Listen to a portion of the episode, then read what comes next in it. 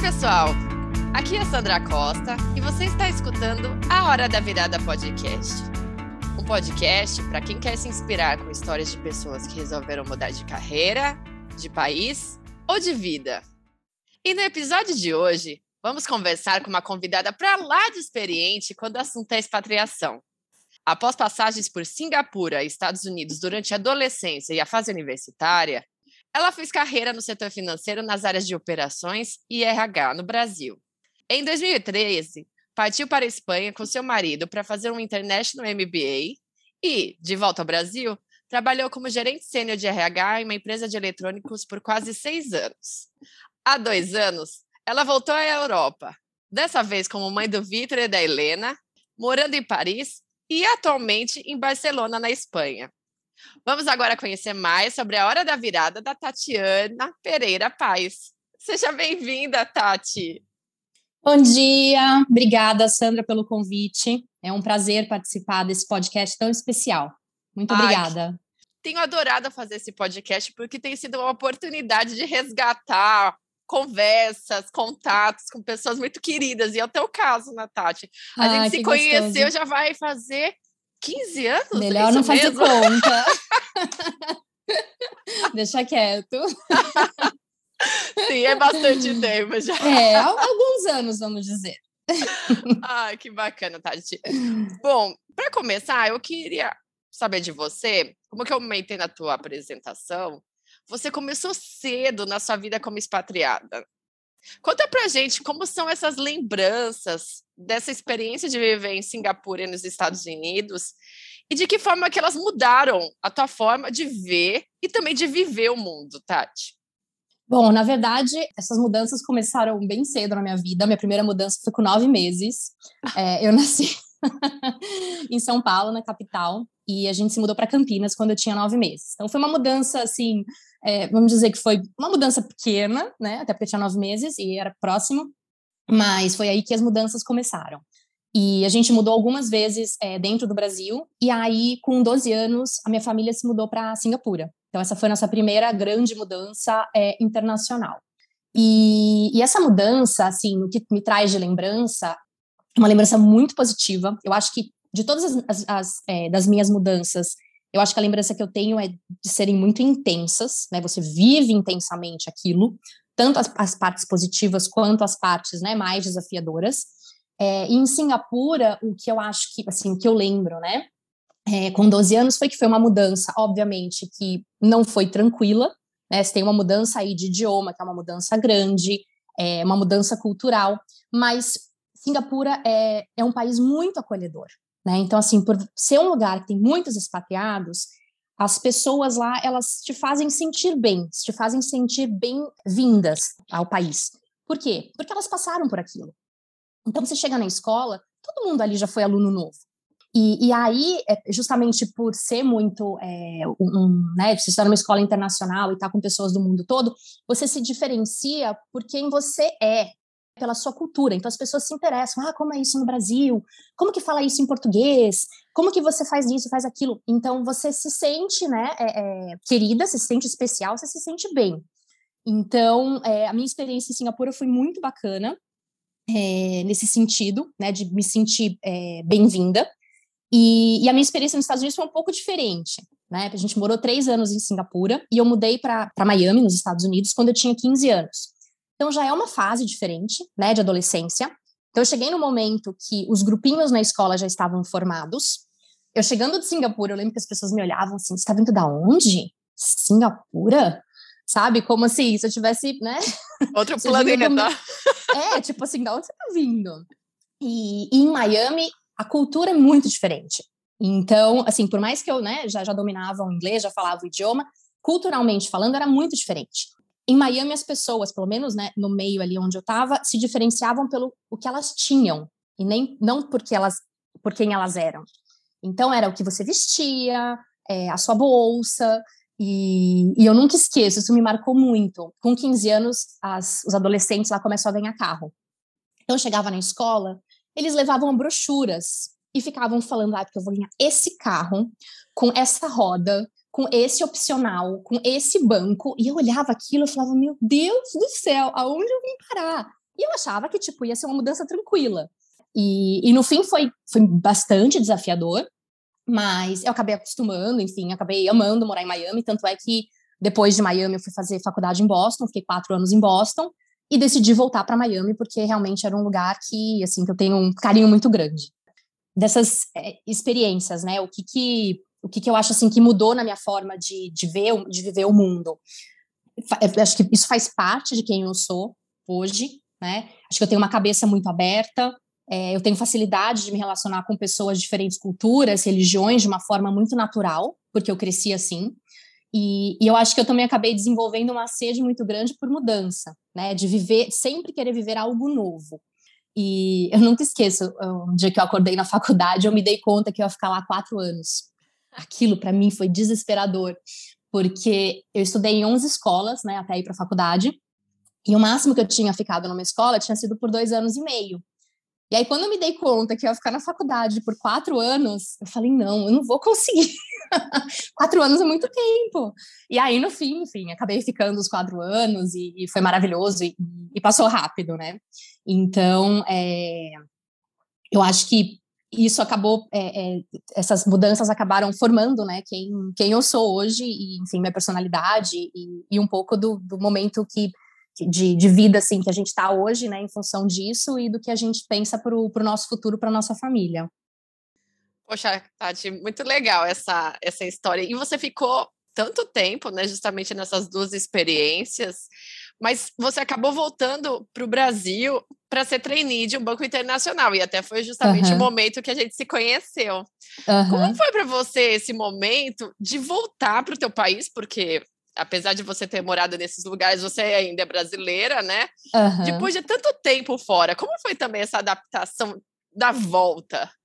Foi, não foi uma, uma adaptação fácil, acho que foi muito mais difícil do que eu imaginava, né? Porque eu falava, ah, vou voltar para o meu país, vai ser tranquilo, né? E na época eu estava 11 anos fora do Brasil, então praticamente metade da minha vida. E eu tinha acabado de conhecer meu marido, e quando eu tomei a decisão de voltar para o Brasil, a gente ainda não se conhecia, então, eu conheci ele nesse período de, de mudança. Então, óbvio que isso deixou né, ainda um pouco mais difícil. E, e aí, o que aconteceu que foi interessante foi que eu voltei para o Brasil. E, e, naquela época era, tinha aquele negócio de, não, você tem que ser trainee, porque você tem uma experiência, você tem que ser trainee, trainee. E aquilo para mim, assim, né, eu falava, tá bom, ok, então vou começar a fazer os processos, entender como que funciona isso. É, o Brasil estava num momento muito bacana também, acho que isso que ajudou é, eu tomar essa decisão de, de voltar. E, e, também o fato de que eu achava que se eu ficasse mais tempo fora do Brasil, eu, eu acabaria nunca mais voltando. Né? Para mim, eu falei, não, se eu, se eu continuar fora, eu, eu não volto mais. Então agora está na hora de voltar. Então decidi voltar e decidi que eu queria entrar num programa de trainee. E aí, eu e meu marido, a gente sempre brinca, né? A gente gosta de ajudar o destino. E aí, o que, que aconteceu? Meu marido estava expatriado em Miami na época, quando a gente se conheceu. E aí ele trabalhava para uma empresa que a sede no Brasil era em Curitiba. Então, o que, que eu fiz? Né? Como a gente tinha a intenção de ficar juntos, é, eu acabei aplicando para esse programa que era baseado em Curitiba. Ok, passei no programa e ele falou: não, vai que eu vou conseguir voltar para o Brasil e volto para Curitiba. Vai tranquila que eu, eu, eu volto para eu, eu vou voltar para Curitiba. Ok, aceitei. Só que um detalhe, eu não conhecia Curitiba. Na verdade, eu tinha passado uma noite lá uma vez com a minha família numa viagem que a gente fez. Só que assim, eu não conhecia a cidade, eu não, não sabia como era. Mas eu acho que justamente por ter vivido né, todas essas experiências e, e saber que eu, eu tenho essa facilidade em me adaptar, fiz minha mala e fui. Cheguei. e, e aí, no fim, acabou que ele conseguiu é, a transferência alguns meses depois, então, no fim, deu tudo certo. Mas essa volta.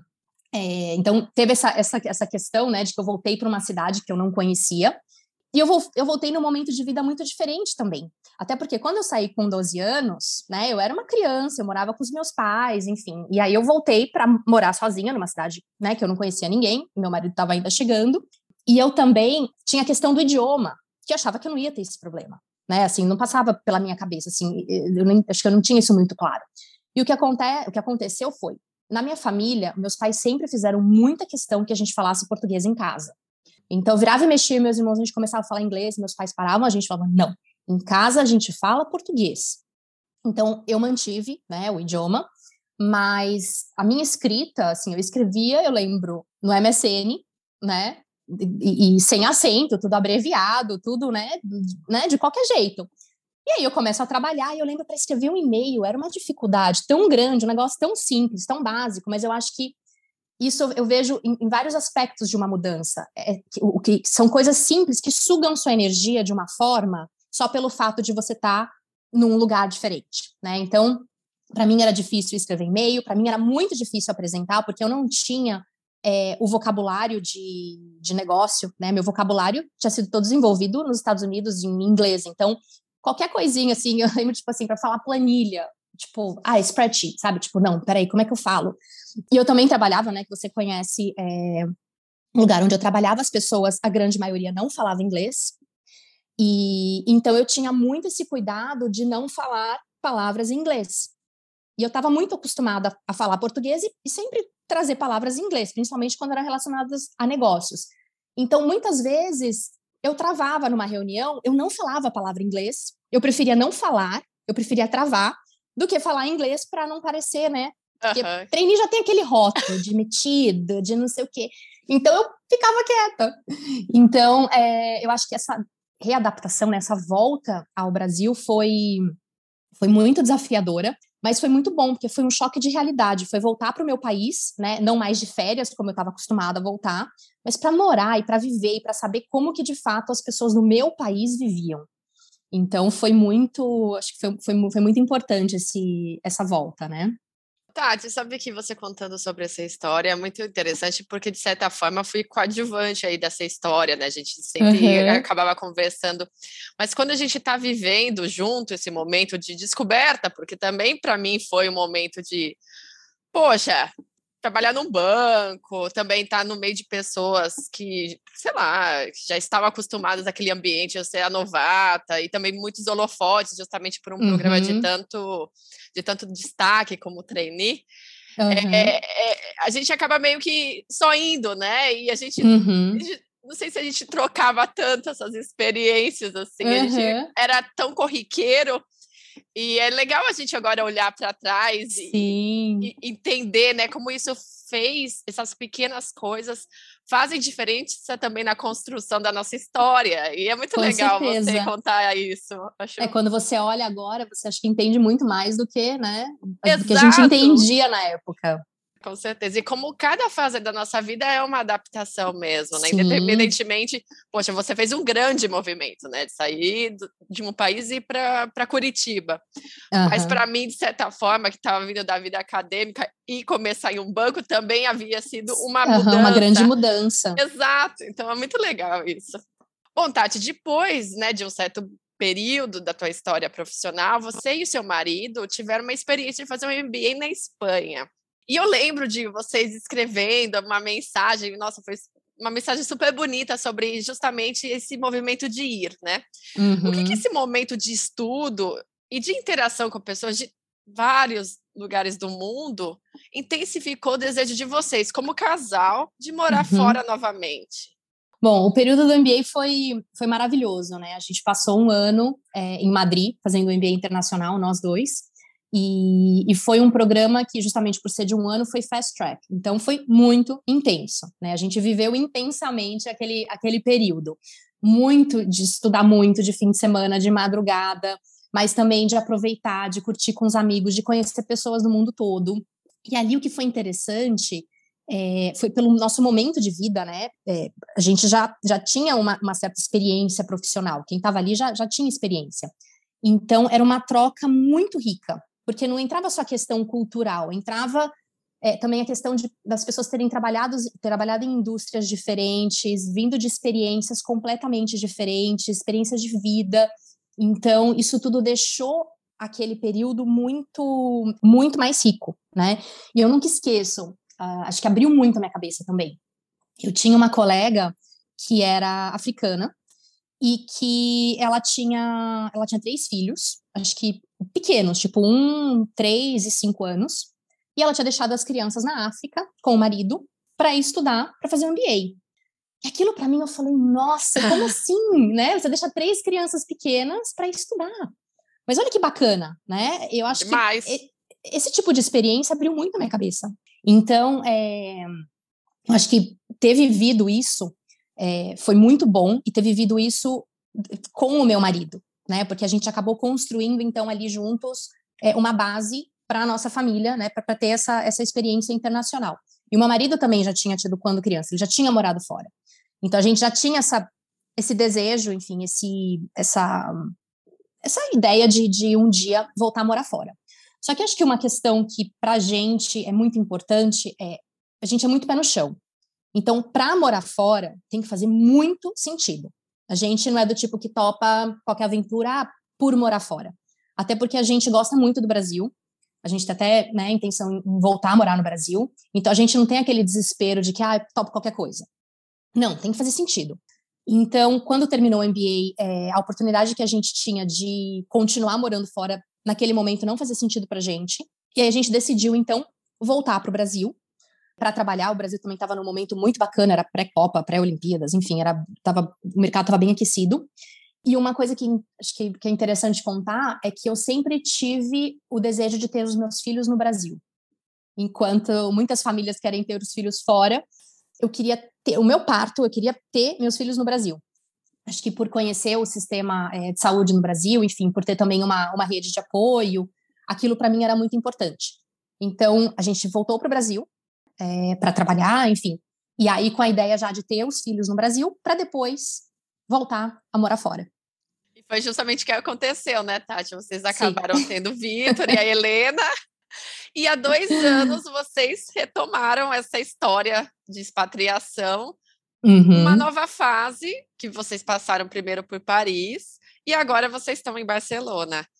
Uhum. Só que justamente você agora é mãe, então acho que imagino que muda bastante essa história. Então eu queria saber como que a maternidade transformou essa tua maneira de adaptar, de se adaptar nos países e de viver uhum. em outro uhum. país.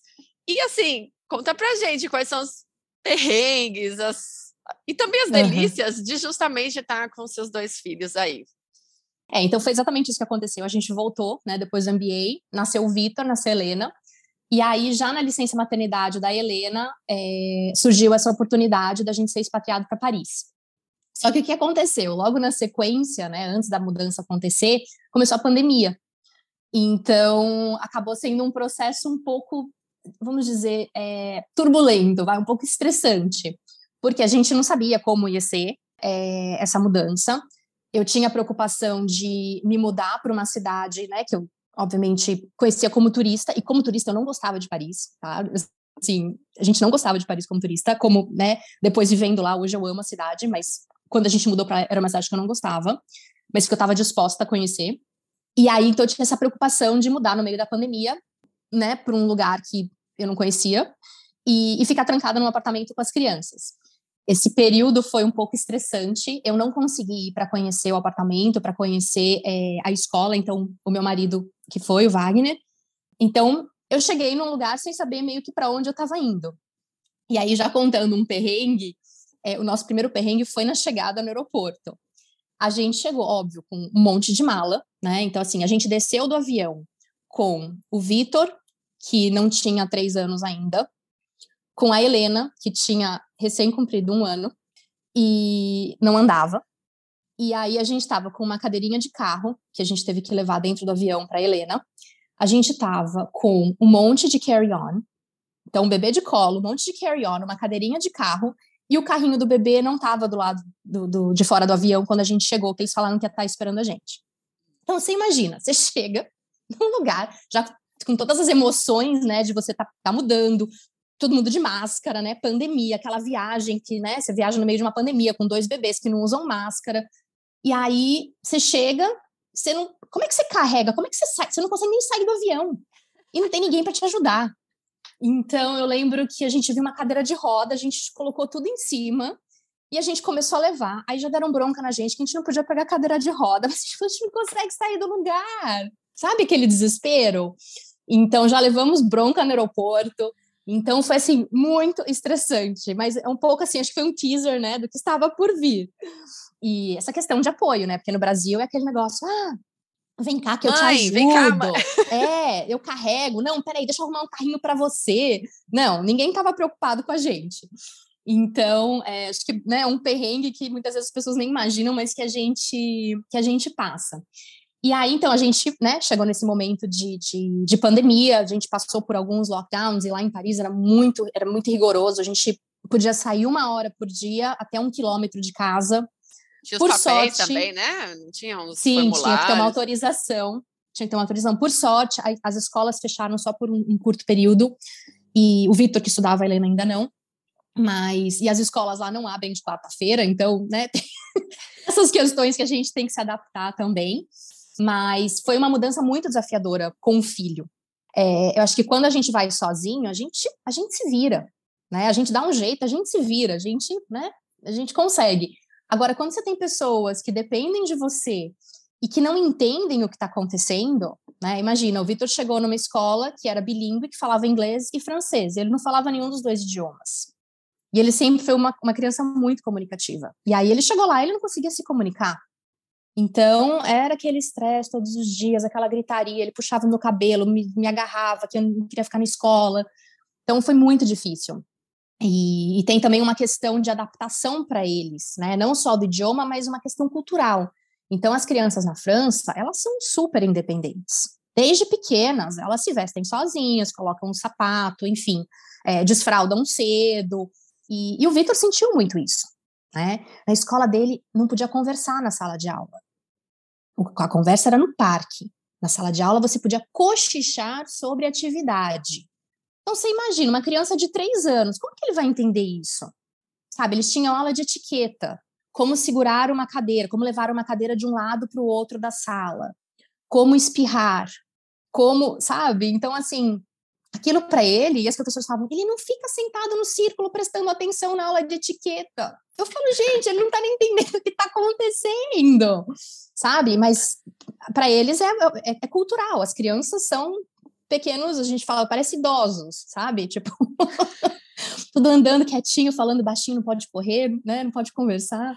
Então, é, foi, foi, foi difícil, assim, foi bem difícil, pro, principalmente para o Vitor. A Helena entrou na creche um pouco depois e tadinha, acho que ela não entendia nada mesmo, então para ela. ok, né? Essa vida. é, ela não falava, então tudo bem. Então foi assim, essas mudar com o filho é outra é outra história. E também tem uma questão é, que acho que é uma história que é interessante comentar. Quando a gente foi para Paris, as crianças lá elas andam na rua é, com, as, com, a escola, então elas vão para o parquinho. As escolas no geral não têm estrutura né, dentro assim de, de, de, de playground. As crianças vão fora, vão no parque público, até porque o parque público é maravilhoso. Então, eu falava, gente, mas o Vitor vai sair todos os dias na rua, sozinho, com as professoras. E, e, tinha um parque que era do lado da escola, mas tinha outro que ficava, sei lá, 700 metros. Eu falava, ele não anda, ele só anda de carrinho, né? E aí, então, aquilo para mim era um negócio que eu falava, meu Deus. Aí, até eu me acostumar, levou um tempo. Mas faz parte da adaptação. Eu tô vivendo ali naquele, naquele lugar, eu tenho que me adaptar àquilo. Aquela é a realidade. Né? Eu vou fazer o quê? Meu filho não vai no parquinho? Tem que ir. Então, você acaba é, se acostumando e você acaba passando por experiências diferentes como mãe, né, do que as que eu tinha vivido até então. E, e aí, em Barcelona, eu acho que a mudança foi um pouco mais tranquila, né? É, já foi a nossa segunda, é, a cultura é um pouco mais, mais parecida com a nossa. E então eu acho que foi um pouco mais, né? A gente ficou um ano em Paris e aí viemos para cá. Então acho que foi foi um pouco mais, foi uma mudança um pouco mais leve, vamos dizer. então respondendo a sua pergunta, né, sobre as, as delícias, né, de, de, de morar fora, eu acho que com certeza segurança, né, acho que essa liberdade que a gente tem aqui de andar na rua, isso não, não tem preço os passeios também, vida cultural que a gente tem aqui, as coisas que as crianças têm acesso. É, fim de semana passada a gente levou eles para assistir um concerto, sabe? São coisas que, para a experiência deles, é, é, muito rica, muito bacana. E, e, em Barcelona a gente não tem a praia, né? Então, que infelizmente não é sempre que a gente pode usar, mas quando tá, quando tá quente a gente consegue aproveitar. E aí, a questão dos perrengues, né? É isso, é, é no dia a dia eu acho que o principal, assim, um dos pontos que eu mais sofro é com, com a parte de com o sistema de saúde mesmo, né, de você uh, ter que. Você não, você não tem o WhatsApp do médico, sabe? Você não pode. Enfim, acho que o que a gente tem no Brasil é. Não tem comparação com o que a gente, com o que a gente tem fora. Né? A, a Helena tem, tem que fazer um exame aí de tempos em tempos, que é um ultrassom específico, e ela fez várias vezes no Brasil, né? Ela teve que fazer uma, uma cirurgia, que ela fez várias vezes antes, e todas as vezes que ela fazia esse exame, a médica demorava mais ou menos uma hora para fazer o exame. Uma hora era a duração do exame. E aí a gente chegou aqui, eu falei, não, vamos seguir o acompanhamento, vou fazer o exame da Helena aqui. Três minutos. Três minutos. Eu falei, não, não é possível que o médico conseguiu ver qualquer coisa em três minutos. E aí você fica com aquela insegurança, né? Você fala, poxa, será que tá tudo bem, né? É, como que você confia?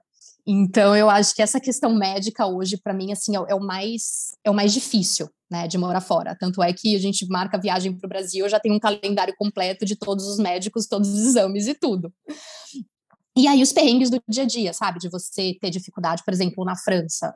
Putz, tem que chamar o encanador, o cara da calefação. Como é que você se, como é que você se vira? Como é que você fala, sabe? Você não domina o idioma. É um vocabulário extremamente específico. Então, essas, essas coisinhas do dia a dia, muitas vezes você passa por perrengues que, se você tivesse no seu país, você com certeza não, não passaria. Fico imaginando que, na verdade, você está falando que Barcelona foi mais leve, mas Paris te deixaram. A cidade deixa vocês mais fortes também, né? Com certeza. Porque é mais difícil mesmo, idioma, uhum. questão cultural, é, é é mais duro, né? E, uhum. e, a própria, imagino que a escola em Barcelona seja um pouco Sim. mais acolhedora. Acontece Nossa, não tem comparação, não tem comparação a escola. E Tati, quando você faz um balanço, né, de essas diferentes fases profissionais e pessoais desses períodos que você passou fora do Brasil, o que, que fica de aprendizado? Você já foi falando um pouco a respeito disso ao longo da, uhum. dessa nossa conversa, mas não só para a tua experiência, mas o que, que você espera que os seus filhos absorvam também dessa vivência internacional? Eu acho assim que o principal aprendizado é que a gente se adapta a tudo, né? eu acho que me adaptaria em qualquer lugar hoje. Né? Óbvio que tem lugares que eu preferiria não morar, mas se tivesse que morar, eu acho que eu, que eu me acostumaria. Então, acho que essa questão de se adaptar, né? Não só a, ao lugar, né, mas às situações, a, enfim, ao que você está vivendo. Você se adapta, você consegue se moldar e consegue é, ter resiliência para viver aquilo. É, e eu acho que um outro aprendizado é a questão de não subestimar os desafios de morar fora. Porque morar fora exige, exige muita energia para tudo. Então, como eu comentei, desde o idioma até você fazer sua vida do zero você descobrir aonde é o mercado. Eu lembro a primeira vez que eu fui no mercado em, em Paris, o Wagner já tinha ido algumas vezes antes. Ele desenhou o mercado para mim. Ele falou: olha, você vai entrar por aqui, aqui vai, você vai achar que era um mercado gigantesco, gigantesco. Ele falava: aqui você vai achar isso, isso, isso. Aí você passa por ali, porque ali você vai pegar a farinha, ali você vai pegar o açúcar, ali você vai pegar não sei o quê. E, porque senão, você vai no mercado, é um negócio assim que no dia a dia você, você vai, você sabe onde você encontra as coisas, né? E aí, se você vai a primeira vez, você vai passar horas ali até você se achar. E você não consegue simplesmente chamar o moço e falar, por favor, aonde fica o arroz? Né? Tipo, não, até porque você não sabe que marca de arroz você vai comprar. Até você achar o arroz certo. Então, assim, tudo demanda muita energia. Muito esforço, muito tempo e muita energia. Então, farmácia, achar os médicos, serviços, quem faz o quê, como que funciona, é, fazer amigos. Então, assim, tudo isso demanda muito. Então, é, eu acho que uma coisa que eu aprendi, né, é que a gente tem que ter consciência disso e não achar que, ah, eu já mudei, né, eu sei como, vai ser tranquilo, né? Não, esteja preparado para dedicar né, muita energia para tudo, para você conseguir, pelo menos no começo, né, começar a ter sua vida até ela começar a fluir de uma forma um pouco mais, mais natural. O que eu espero, né, respondendo a sua pergunta, que os meus filhos levem dessas experiências, eu acho que primeiro as amizades. Eu tenho, até hoje, eu tenho as minhas melhores amigas da época de Campinas, né? Eu saí de Campinas, eu tinha três anos, então eu tenho minha amiga ainda de Campinas. Que legal! É, é, de São Paulo, de Singapura, enfim, todos os lugares que eu, que eu morei, eu ainda tenho, eu, eu mantenho contato com, com, os, com as minhas melhores amigas. Então, esse é um ponto que, né, eu espero que, que, meus, que meus filhos mantenham. E também acho que essa experiência, né, de, de ver fora, de viver fora. Então, de ter uma cabeça mais aberta, de saber respeitar as diferenças.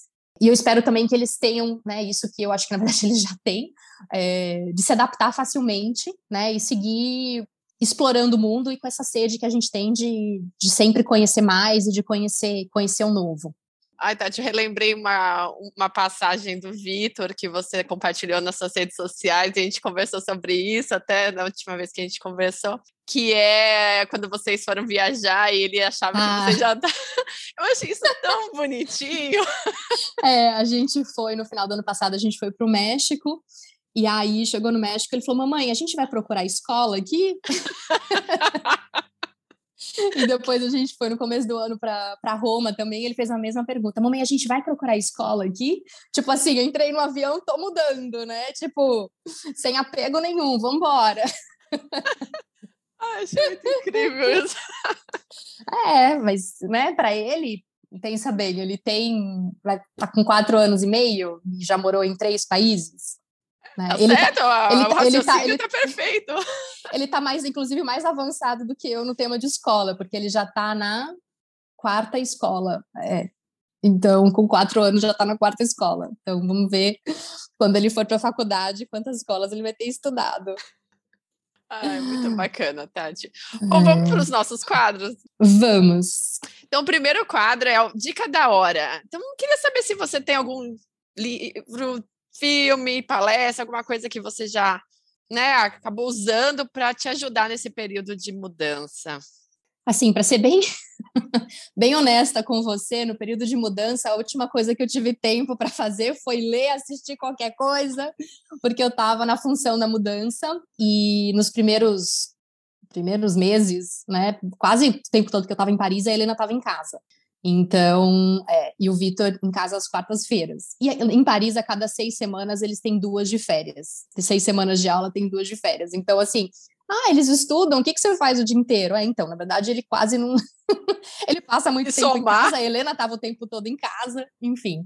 É, então, não tive tanto tempo, tá? Mas um livro que eu li, né, é, quando eu estava em Paris, que inclusive eu cheguei nele através de uma indicação que eu vi que você fez no seu Instagram. Eu não lembro, você indicou algum livro e eu fui procurar esse livro e acabei achando esse, que chama Em Casa com Madame Charm, com, que é da Jennifer Scott.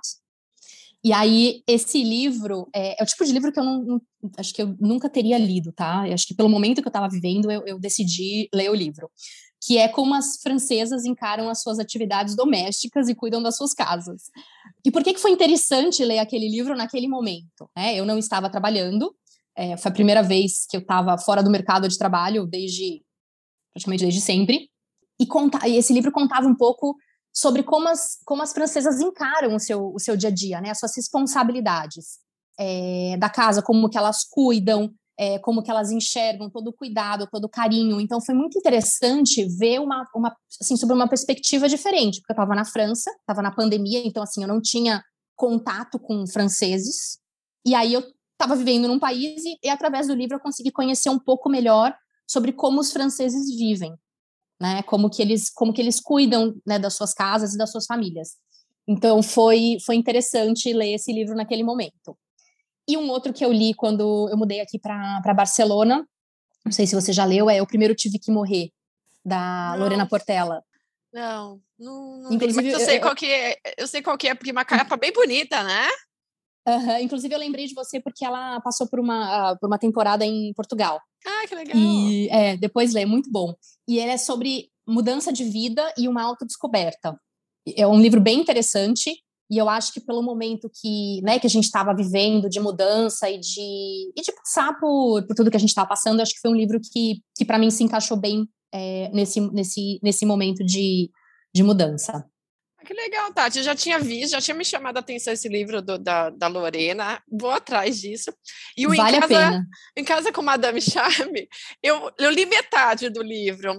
E é bem interessante porque coisas que são tão naturais porque a vida doméstica todo mundo tem, né? Nem, uhum. Não só as pessoas que, que não trabalham. Não trabalham, né? Exatamente. As pessoas moram em casas, elas uhum. têm uma vida. E ver como existe uma naturalidade em tratar de alguns assuntos e um cuidado com outros. Uhum. E uhum. acho que isso que me chama muito a atenção na cultura francesa é um cuidado muito grande em fazer pequenas coisas. Sim. E acho que é bacana quando a gente coloca cuidado, porque coloca atenção, foco. Uhum. É muito bacana esse livro. Como você eu... encara isso, né? É, muito bacana. É muito legal. Boas dicas, Tati. Bom, o segundo quadro é o amigo ou amiga da virada. E eu queria saber se teve alguém que foi importante aí para uhum. esse período que você... Bom, uhum. são tantos períodos, né, Tati? Mas Sim. alguém que você gostaria de comentar aqui. Bom, acho que além do meu marido, né, que, que é alguém que a gente está sempre, tá sempre junto, é, eu acho que nessas últimas duas mudanças, né, que foram as, as grandes mudanças com criança, eu tive duas amigas que me ajudaram bastante. Uma delas que mora nos Estados Unidos, que tem dois filhos exatamente da mesma idade do, do Vitor e da Helena. Então a gente é, divide muito as nossas experiências. E, e uma outra amiga que mora na Alemanha e que tem um filho que também mudou com um bebê pequeno, enfim, então passou por uma experiência parecida com a minha. Então eu diria que essas foram as duas amigas assim que mais me ajudaram nos últimos dois anos, vai que a gente está aí nessa nessa vida nova. Ah, que bacana essa troca, porque quando a gente tem mais pontos em comum acaba que são os que a gente acaba recorrendo mais, né? Porque é isso. Sim. É muito é muito importante mesmo compartilhar esses medos, angústias e alegrias também, né? Bom, e para finalizar, Tati, eu queria saber se você queria deixar uma, gostaria de deixar uma mensagem sobre processo de mudança para alguém que está uhum. escutando esse podcast. Acho que a minha mensagem seria, né? Se você tiver a oportunidade de morar fora, avalie, avalie bastante, porque morar fora é maravilhoso, com certeza. Mas tem um lado que não aparece no Instagram, né? Que acho que é justamente um pouco do que eu contei desses, desses perrengues.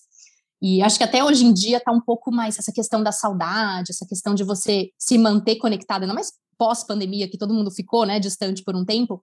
Eu acho que está mais tranquilo né? Você consegue, a gente está se falando aqui, né, por, por câmera, você está em Portugal, a gente não está tão longe, né? Você está em Portugal, está na Espanha, e é como se a gente estivesse, vai, juntas. Quando eu mudei para Singapura, a gente, eu falava com as minhas amigas por fax, tá? E as fotos que eu lembro que a gente trocava com os meus avós eram enviadas por correio e demorava mais ou menos um mês para chegar. Né? Então, assim, naquela época, essa questão de saudade, de você ver, de você se conectar, assim, era, era praticamente inexistente. Então, hoje em dia, a gente já tem essa facilidade. Mas a gente ainda assim tem muitas questões que, que a gente, vamos dizer, sofre, né? Muitos desafios. Então, avalie esses desafios, né? Avalie essas, essas, e, e, saiba que terão, que, que você vai passar por perrengues. E, e eu acho que o principal ponto é, de entender, eu estava até conversando com uma, com uma amiga esses dias, está pensando em morar fora, é que morar fora não é estar de férias naquele lugar. Então tenha claro isso. Não imagina que, ah, eu vou chegar lá e aí eu vou, vou visitar a Torre Eiffel e aí eu vou no museu. Você até vai, mas você não vai fazer isso todos os dias. Você vai viver lá. Como vai ser você acordar, você comprar o pão, você, você vai de metrô, você vai de carro, como que você vai, você vai andar, você vai é, aonde que você, sabe, tipo, o que, que você vai fazer no seu dia a dia, como vai ser seu trabalho, como são as pessoas daquele lugar. Então, é, entender que você não está de férias, tá? Então, acho que essa é uma dica. E para isso, acho que tem que pesquisar muito, né? Entender como as pessoas vivem naquele lugar, como seria seu estilo de vida. Muito importante, qual é o custo de vida? E aí vai no detalhe mesmo para não ter surpresa, né? Quanto que vai, quanto você vai gastar para morar naquele lugar? E pesquisa, pesquisa, pesquisa, pesquisa. Entra no Google Maps, se você não puder, né? No meu caso, que a gente não foi, eu não consegui para Paris antes para conhecer escola, casa.